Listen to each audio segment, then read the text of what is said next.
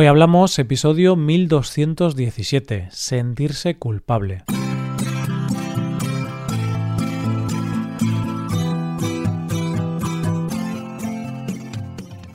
Bienvenido a Hoy Hablamos, el podcast diario para aprender español.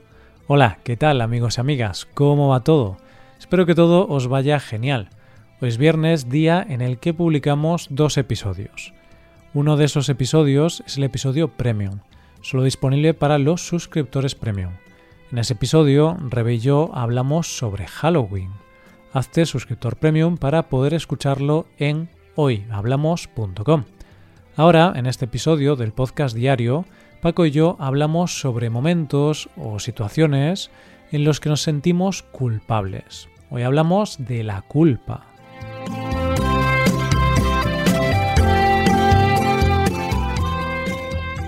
Hola Paco, ¿qué tal? ¿Cómo, cómo te sientes hoy? Muy buenas hoy, muy buenas. Buenas a todos, queridos oyentes. Me siento. me siento culpable la verdad. Me siento muy culpable, me siento muy mal. Ostras, pero ¿qué te ha pasado? ¿Por qué te sientes culpable? Me siento culpable porque me acabo de comer un dulce en las últimas semanas estaba intentando controlar mi dieta, ya sabes, luego esa barriga cervecera que, que no nos gusta tanto. ¿Y no has sido capaz de controlarte? No, no, no. Antes he ido a la cocina, estaba paseando por ahí y digo, ¿por qué no? Venga, vamos a comernos un dulce a vivir que son dos días. Bueno, pues haces bien, ¿no? Tampoco hay que sentirse tan culpable. Si solo es una vez, en dos semanas, no pasa nada. Eso es. Y al final eso se compensa con ejercicio, se compensa con, bueno, no comiendo dulces a todas horas. Entonces, una vez al año no hace daño. Buena, buen refrán. Pero bueno, Paco, em, tengo que decirte que no estás solo. Porque tú te sientes culpable porque te has comido un dulce. Pero yo también me siento culpable por otro motivo, Paco. Bueno, has robado un banco, has, le has gritado a tu pareja. Sí, he hecho todo eso, pero no me siento culpable por esas cosas. me siento bien, me gusta robar bancos, gritar a mi pareja, eso es algo que me encanta. pero me siento culpable, Paco, porque hoy no he ido al gimnasio. Me había propuesto ir al gimnasio, estaba muy motivado, pero He fallado, no he ido, eh, he puesto excusas, me daba pereza y no he ido hoy, así que nada, tendré que ver si voy mañana. Pero por eso me siento un poco culpable, ¿no? Porque me había propuesto ir, pero he fallado. Me ha gustado mucho eso que dices, eh, tendré que ver si voy mañana. Es como, vamos a ver si es posible, voy a intentarlo mañana. Claro, tendré que analizar si ir mañana es una opción posible o no. Tengo que estudiarlo con mi comité de expertos. bueno, bueno. Pero no pasa nada. Si no ha sido hoy, es posible que fueras ayer o antes de ayer. Y ya sabes que tampoco es bueno ir al gimnasio cada día. Claro, claro. Lo mejor una vez al año, ¿no? Una vez al año no hace daño. También para el gimnasio también lo aplicamos esto. Esa frase se puede aplicar para todo, incluso para robar bancos, como decíamos antes robas un banco al año, no pasa nada. Una vez al año no hace daño. Claro, porque si fuera cada semana, pues sería un poco ya exagerado, ¿no? Sería pasarse. Pero una vez al año, bueno, mm, no pasa nada, no hay problema. Paco, mm. tú estás hablando de robar bancos del parque, ¿no? Bancos donde se sienta la gente. Ah, bueno, no, no, no. Yo hablaba de robar bancos al estilo la casa de papel. O, bueno, en realidad la casa de papel, ese edificio no era un banco, ¿no? Era la casa de la moneda. Sí, donde fabrican el, dinero. Bueno, también puedes robar bancos de esperma. bueno, bueno, no sé, Roy, ¿para qué quieres robar en un banco de, esperma? No sé, son... Me imagino que ahí quieres robar esperma, claro, es un banco de esperma. Claro, claro, pues para tener muchos hijos, no lo sé. bueno, da igual. Em, quería decirte, Paco, que es broma lo del gimnasio no he ido y no me siento culpable. me siento bien. Yo también voy a levantar la mano, yo también estoy contigo porque no me siento culpable por haberme comido un dulce. Creo que de vez en cuando está bien, es un pequeño placer que te puedes dar. Entonces, la verdad es que no nos sentimos culpables. No, no, y no hay que obsesionarse por, por estos pequeños fallos o estas pequeñas cositas, ¿no? Un día te saltas la dieta, bueno, si es un día no pasa nada un día no vas al gimnasio, bueno, pues ya irás mañana, no pasa nada.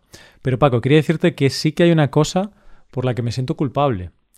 Y es porque hoy en realidad es la segunda vez que estamos teniendo esta misma conversación. Y, y ha sido culpa mía. Vale, Roy, tampoco no es culpa tuya. Un descuido o un pequeño error lo puede cometer cualquiera. Mm, sí, pero después de tantos años grabando un podcast, eh, dices, ostras, de verdad he tenido yo este error, porque cuando grabamos esta conversación hace unos días, yo había configurado mal el micrófono, entonces estaba grabando por otro micrófono, ¿no? Por el micrófono de la webcam. Y claro, la calidad del audio era malísima, no, no se podía publicar. Y no me di cuenta hasta, hasta después de grabar. Y cuando lo escuché dije, no, no puede ser, soy tonto. Y claro, te sientes culpable porque esto es hacer el trabajo dos veces. Claro, y me afecta a mí, pero también te afecta a ti. Entonces al final, qué desastre. Pero bueno, es lo que hay. Me siento un poco culpable por haber cometido ese error, pero hay que seguir adelante y aquí estamos, repitiendo la conversación. Repetimos la conversación, pero ahora con más originalidad o con más diversión, con más gracias. Sí, no sé. Es lo gracioso de estas conversaciones, que esta conversación puede tener algunas similitudes con la anterior que no podemos publicar, pero va a ser distinta, porque habrá cosas que vamos a decir en esta conversación que no hemos dicho en la, en la grabación anterior, que, que esa grabación nunca la escuchará nadie. Por supuesto, y por ejemplo en esta grabación, ¿te has dado cuenta de que tengo una voz más interesante, más raspada?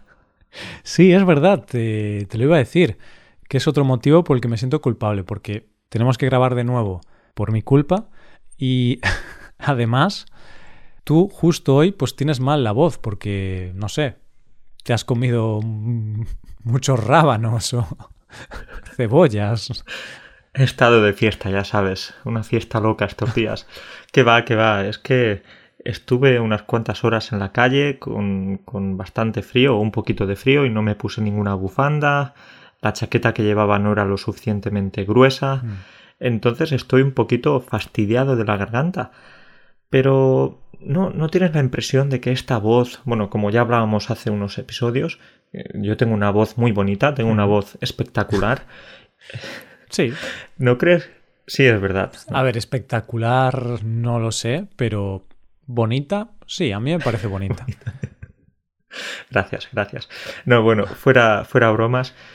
Entonces, este tipo de voz así más raspada es también interesante, melancólica, hmm. más grave. Sí, pareces... No sé, pareces como un hombre triste, un hombre apenado por la vida, parece que has tenido una vida dura y... o, pareces un hombre misterioso también, incluso sensual, porque también es una voz así un poco más sensual. Estoy de acuerdo, sí, sí, por supuesto. Estoy contigo. No puedo añadir nada más, ya, ya lo has dicho tú todo. Bueno, pues ya está. Eh, pues nada, esperemos que mejores tu voz. Mm, no hables mucho. Hoy voy a hablar yo mucho, ¿vale, Paco? Tú no, no hace falta que hables. Bueno, pues eh, el trabajo será más fácil para mí entonces. Pues nada, poco a poco. Vamos a hablar de la culpa, Paco. La culpa, la culpa. Mm, qué mala es la culpa, ¿eh? Es muy mala, ¿no? Porque te sientes mal por algo que has hecho o por algo que no has hecho, muchas veces también y es un sentimiento muy negativo. Mm, sí, sentirse culpable es lo peor que, puede existir. Y aparte, lo que tú dices, ¿no? Cuando haces algo malo, por ejemplo, pues eh, algo malo que perjudica a otra persona. Mm, te saltas un semáforo y atropellas a una persona. Bueno, eso es algo bastante fuerte, es algo bastante complicado, pero te sientes culpable, obviamente. Claro, es que si te saltas un semáforo en rojo, tienes que sentirte culpable, por supuesto. Claro, ¿no? Claro, en ese caso es normal sentirse culpable. De hecho, no sentirse culpable sería un poco mm, enfermizo, ¿no? Que te saltes un semáforo en rojo, atropelles a una persona y digas, bueno, no pasa nada, todo está bien. No. Tenemos que ser optimistas y positivos en la vida, no pasa nada, no es mi culpa. Pero imagínate que te saltas el semáforo y atropellas a esa persona porque estás llevando a una persona en el coche rápidamente al hospital porque quieres ayudar a tu vecino.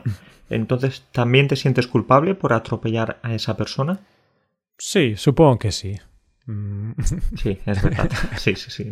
No hay debate. Si te A Paco el semáforo le da rojo- igual. Paco dice, quiero salvar a mi vecino, me da igual. Tú no eres mi vecino. Tú vives tres calles más abajo. No me importas. Tu vida es menos que la de mi vecino. ¿no? Mi vecino me riega las plantas cuando estoy de viaje. Y me regala unos postres fantásticos. Ay, bueno, pero... Bueno, lo que yo quería decir es que mm, cuando hacemos algo mal que perjudica a otra persona, no tiene que ser algo tan extremo como atropellar a alguien, pero haces algo malo, eh, te equivocas y perjudica a otra persona, pues te puedes sentir culpable.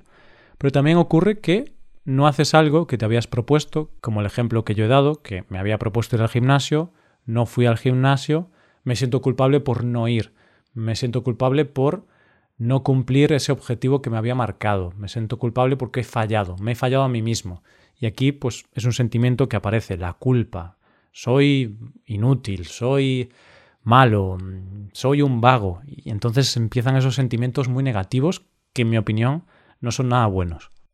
Estoy de acuerdo. Es decir, y podemos sentirnos culpables muy a menudo, a diario, en muchas situaciones. Lo que has dicho, el gimnasio, o comerte un dulce, o tirar la comida a la basura, cuando ya sabes la típica frase que nos decían nuestros padres cuando éramos pequeños.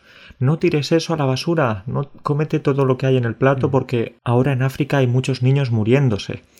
Y bueno, vale, es eh, por supuesto que está muy mal tirar cosas a la basura, ¿no? tirar comida. Y yo le decía a mi madre, vale, sé que está mal tirar comida a la basura, pero es que no tengo más hambre y yo no puedo enviarle esta comida a esa persona en África. ¿no? Claro, es un argumento que, bueno, no tiene mucho sentido. Sí que es cierto que hay hambre en, en el mundo, pero tú no, como, aparte eres un niño pequeño, ¿no? Y te hacen sentir muy culpable. Y al final acabas pues poniéndote gordo porque piensas que eso va a ayudar a alguien en otro lado del mundo y no, no tiene mucho sentido. Pero bueno, era lo que hacían nuestros padres para evitar que desperdiciásemos la comida y puede estar bien, puede estar mal, pero el objetivo que tenían era bueno.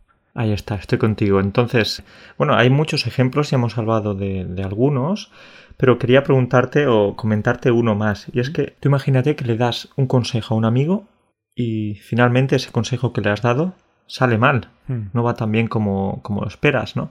Entonces, ¿sería tu culpa por darle ese consejo a tu amigo o sería la culpa de tu amigo por hacerte caso, ¿no? Eh, es un buen debate ese, es una buena cuestión. Yo le doy un consejo a un amigo, él sigue ese consejo y le va mal, eh, tiene una conclusión mala para él. Claro, ¿es culpa tuya o es culpa suya?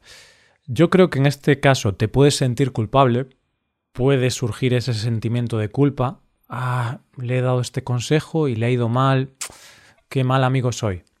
Pero, sin embargo, creo que la culpa la tiene la persona que hace las cosas. Porque tú puedes dar un consejo, pero al final tú das un consejo. Él, tu amigo, es la persona que hace pues lo que hace, lo que sea. Por ejemplo, mm, yo, yo te aconsejo a ti, Paco, eh, que inviertas en bitcoins. Te digo, Paco, el bitcoin es increíble, eh, to the moon, va, va a crecer muchísimo. Entonces invierte todos tus ahorros en Bitcoin, vende tu piso, vende tu ropa. Si tienes hijos, ponlos a trabajar y sácales el dinero para meter todo ese dinero en, en Bitcoin, ¿vale? Hipoteca la casa de tus padres y de tus hermanos y todo eso, inviértelo en Bitcoin porque así vas a ser millonario y vas a poder jubilarte. Vale, yo te doy ese consejo. Y tú dices, ostras, Roy es una persona muy sabia, entonces voy a seguir su consejo. Así que vendes todo, todos tus ahorros invertidos en Bitcoin. Y luego de repente el Bitcoin, ¡pum!, se desploma y pierdes gran parte de tu dinero o todo tu dinero. Claro, yo puedo sentirme culpable, pero yo creo que al final la culpa es tuya por haber tomado el consejo. O no por haberlo tomado, sino tú puedes tener un consejo en cuenta, pero tú tienes que ser consciente de que tú eres responsable de tus decisiones. Es verdad, es cierto, sería mi culpa, pero es posible que tú también te sintieras un poquito culpable. Sí, ¿no? sí, podría ocurrir. ¿Qué pasa? Que yo a veces sí que doy algún consejo de este estilo, no sobre los bitcoins en concreto, pero sí consejos a lo mejor de inversión o de temas un poquito más delicados que sabes que puede haber un riesgo. Pero si doy consejos de este estilo, yo siempre digo, oye, yo hago esto, esto es lo que yo haría en tu situación, pero si luego te va mal, si luego tienes algún problema, no me vengas a, protestar. Es decir, tú eres el responsable. Yo puedo darte un consejo, pero si tú luego tomas ese consejo y las cosas te van mal, no es mi culpa. Porque yo ya te aviso de que puede haber un riesgo, esto es algo que yo haría, pero yo no soy responsable de tus decisiones, de tus acciones. Eso que dices es muy interesante porque ya sabemos cómo funcionan estas cosas. Volviendo al ejemplo del Bitcoin que me decías. Hmm. Vale, bueno, imagínate que yo lo vendo todo, que, que, hipoteco mi casa, la casa de mis padres, de mis vecinos, de todos. ¿no? Hombre, eh, la de tu vecino puedes, porque le salvaste la vida. Pero bueno, imagínate que lo hago. Y si finalmente sale bien y me hago millonario, entonces va a ser porque soy un gran inversor, porque tengo mucho talento, porque puedo oír el consejo de mis amigos, etc. Pero si sale mal, ya no va a ser porque sea un mal inversor. No, no, va a ser porque es culpa tuya, porque tú me diste el consejo. Estas cosas funcionan así. Si sale bien, perfecto, es mi responsabilidad. Pero si no sale bien, es la culpa del otro. Es difícil admitir la propia culpa. Mm, exacto, y esto es algo universal, es algo que siempre hacemos en todos los contextos. Estudio para un examen, voy al examen, saco una gran nota, apruebo el examen con una nota muy buena. Oh, soy listísimo, soy súper inteligente, soy el nuevo Albert Einstein. Bueno, tampoco, que él no tuvo un gran éxito. Se dice que no tuvo un gran éxito en la escuela. En algunas asignaturas no iba muy bien, ¿no? En otras sí, pero sí que es cierto que en algunas no, no iba tan bien. Pero bueno, tú me entiendes, ¿no, Paco? te entiendo, te entiendo. Sí, sí. Es que soy, soy un cuñado, siempre tengo que llevar la razón. Qué quisquilloso, ¿eh? Qué quisquilloso. soy quisquilloso. Vale, pues eso. Apruebo el examen y soy la hostia, soy buenísimo. Voy al examen, hago el examen, suspendo. ¡Ah! Maldito profesor, me tiene manía, me odia, este profesor siempre pone exámenes muy difíciles, es muy mala persona, le deseo lo peor a él, a su familia y a sus vecinos. es así. Hago algo bien, es, así. es responsabilidad mía. Hago algo mal, son los demás, son los demás que están en mi contra. Es así, es esto es lo que pasa, ¿no? ¿Verdad? Todo el mundo está conspirando en tu contra, quiere que te vaya mal, incluso el profesor que está corrigiéndote el examen por la tarde quiere fastidiarte, mm.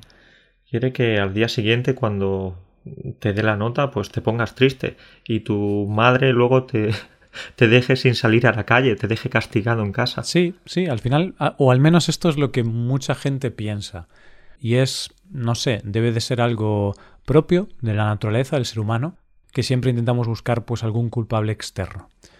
Algún día tendríamos que invitar a un psicólogo para, para que hablase de estas cosas. estaría bien, estaría bien, ¿no? Porque nosotros aquí hablamos, pero claro, hablamos sin... Sin tener ni idea. sin tener ni idea, exactamente. Nosotros somos profesores de español, no somos psicólogos, ni inversores, ni, ni asesores financieros, ni nada, pero Hablamos un poquito de todo. Y no nos sentimos culpables. No, no. Simplemente lo hacemos por diversión. Si alguien invierte ahora todo su dinero en Bitcoin, bueno, lo siento. O, lo siento o no. Quizás sale bien. Sí, no sé. bueno, pero no será por nuestros consejos, ¿eh? que no solemos dar muchos. Hay un dicho en español que dice, consejos vendo, pero para mí no tengo. Nosotros no vendemos consejos y tampoco tenemos consejos para nosotros. Entonces, este dicho no, no funciona tan bien. Pero me gusta, ¿eh? me gusta mucho ese dicho, que hace referencia a las personas que dan muchos consejos, pero luego no aplican esos consejos en su propia vida. Es como si yo te digo, Paco, eh, a ver, tienes que hacer deporte cuatro veces al día, tienes que salir a caminar una hora todos los días, porque si no... Pero Roy, perdona que te interrumpa, eh, cuatro veces al día, no. no. Perdón. Siete veces al día, Paco, hay que hacer deporte.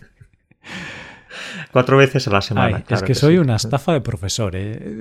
profesor de español, pero qué vergüenza.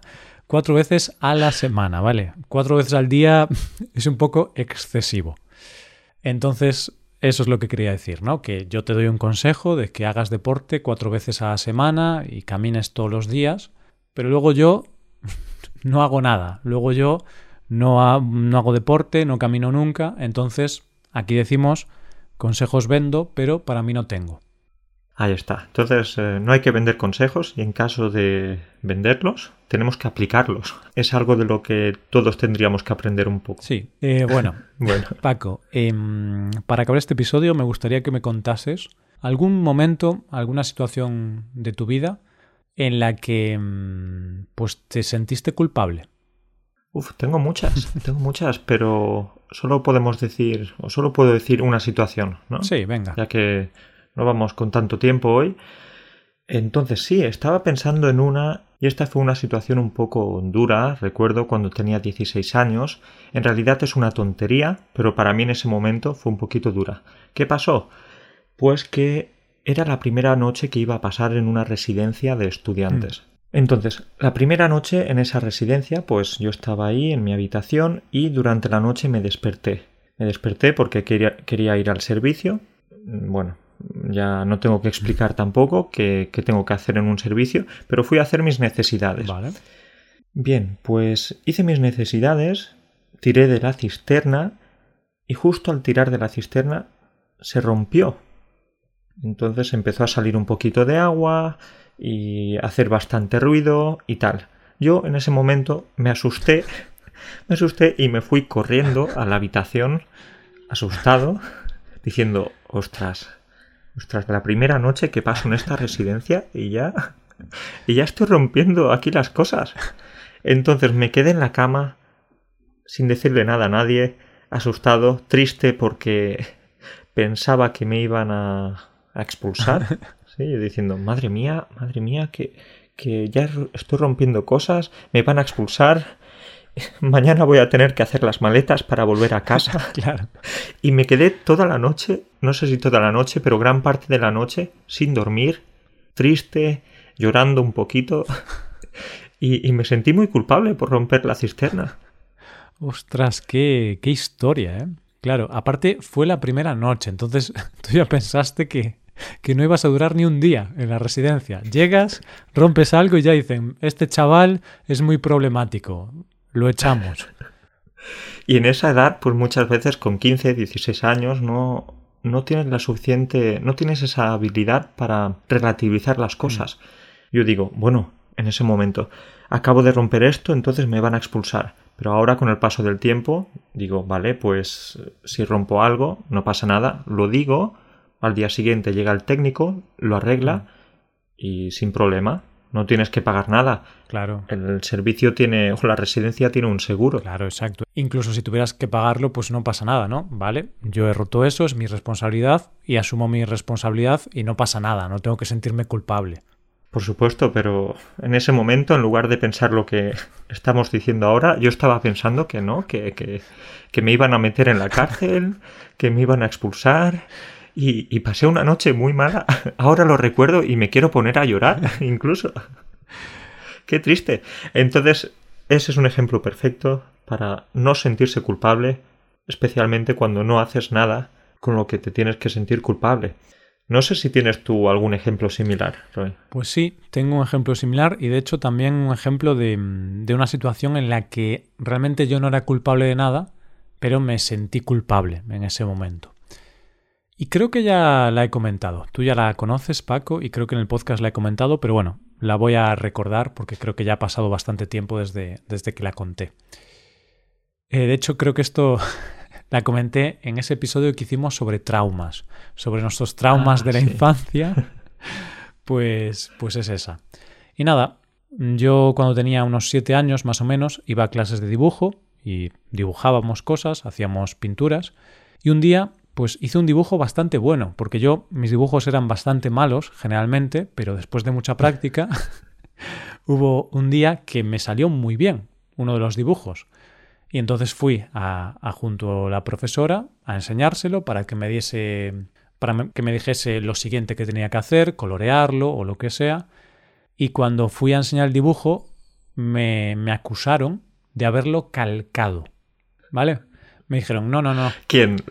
¿Los otros niños o la profesora? No recuerdo exactamente, pero sé que al final todo el mundo me estaba acusando, ¿vale? Toda la clase. No sé quién empezó, no sé si empezó la profesora o, otro niño, pero sé que al final todo el mundo me estaba acusando, profesora incluida, de que yo lo había calcado y, de que estaba mintiendo y de que era un impostor, un, un farsante, ¿no? un mentiroso. Y mm, te pongo un poco en contexto. Yo tenía siete años y yo no sabía qué significaba la palabra calcar, porque mi vocabulario no era enorme con siete años y esa palabra tan específica de dibujo yo no la conocía, calcar. Y claro, cuando me preguntaron, ¿pero tú hiciste este dibujo o, lo calcaste? Y yo, hmm, calcar. Eh, y claro, yo no decía nada porque no sabía qué significaba. Qué triste. ¿eh? Pero entonces te quedaste en silencio cuando, cuando te preguntaba. Sí, a ver, ya te digo que pasó hace muchos años y no recuerdo todos los detalles, pero creo que me quedé en silencio y la gente empezó a acusarme más, ¿no? Empezó una persona y luego era toda la clase diciéndome, sí, lo, lo calcaste, yo lo vi, lo calcaste, eh, lo copiaste. Y la profesora, Roy, dime la verdad, si me dices la verdad no pasa nada, no, no pasa nada, lo calcaste, ¿sí? Y yo al final, pues como todo el mundo me estaba acusando de, de haber calcado el dibujo, al final pues me sentí culpable y dije, sí, lo calqué. No, qué, injusto, es impresionante. Es triste. es triste. Admitiste algo que no habías hecho. Sí, no lo había hecho, es que no sabía qué era eso, ni siquiera sabía qué significaba. Luego, un tiempo después, pues descubrí que esa palabra significaba, pues, em, cuando tienes un dibujo, pones un folio por encima de ese dibujo y tú repasas las líneas que se transparentan. Entonces tú no tienes que crear ese dibujo desde cero, sino que simplemente vas dibujando las líneas que ya estás viendo, entonces es muy sencillo hacer un dibujo bueno porque solo tienes que seguir las líneas. Y claro, si tú haces eso y no lo dices, pues es un poco falso si dices que lo dibujaste tú, pero en realidad lo calcaste, porque es más fácil hacerlo así. Pero no, no, yo no lo había calcado, simplemente no sabía qué significaba y por la presión al final me sentí tan mal, me sentí culpable pensando, hice algo mal, pues lo habré hecho. Si todos dicen que lo he hecho, lo habré hecho, aunque yo no sepa qué he hecho. Pero si todos dicen que lo he hecho, pues acabé diciendo que sí, sí, lo he hecho. Yo maté a Kennedy. Les dije allí. Esta es la presión de la sociedad que te lleva, te lleva a admitir algo que no has hecho y tú en ese momento ya estabas incluso dudando de si lo habías hecho o no lo habías hecho. Claro. Quizás estabas pensando, ¿vale? Bueno, es cierto, no, no conocías muy bien ese verbo, el verbo calcar, pero debido a la presión de la clase decidiste admitir algo que no habías hecho. Claro, y como yo no sabía qué significaba, pues al final acabé pensando, bueno, a lo mejor sí que he calcado el dibujo. Aunque, claro, no sabía qué era, pero bueno, a lo mejor sí que alguna de las acciones que yo he hecho en ese momento, pues a lo mejor eran calcar.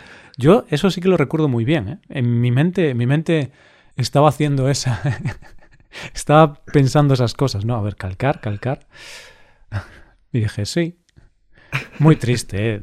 Poco tiempo después dejé el dibujo.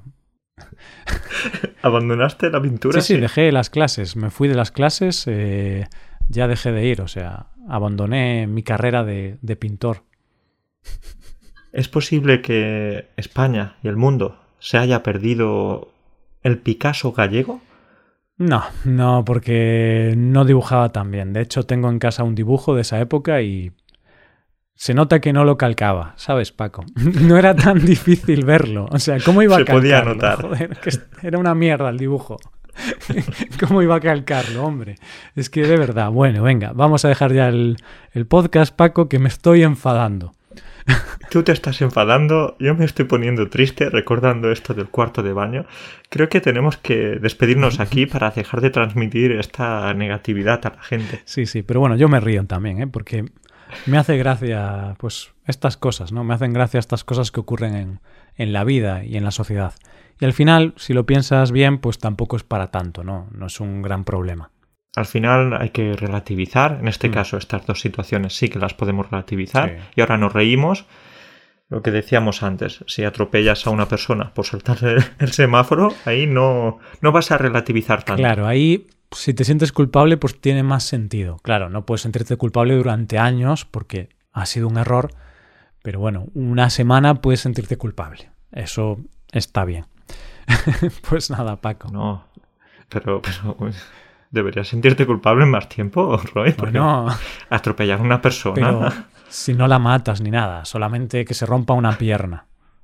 Y una rotura simple, ¿vale? Pues una semana, Vale. Si ya es algo más grave, pues ahí cada uno lo gestiona como quiera. O como pueda. O como Sí, pueda, sí. exactamente.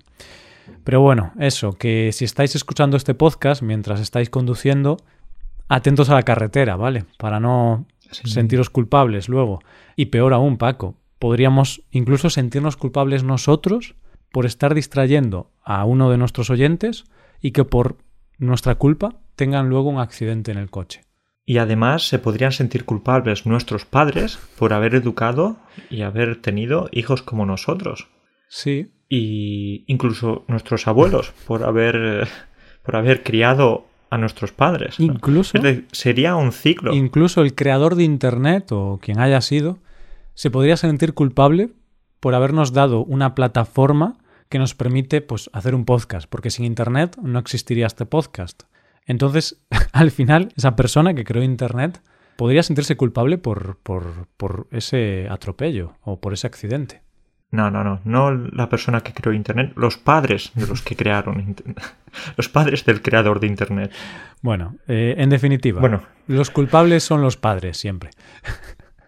Ahí está, ahí está.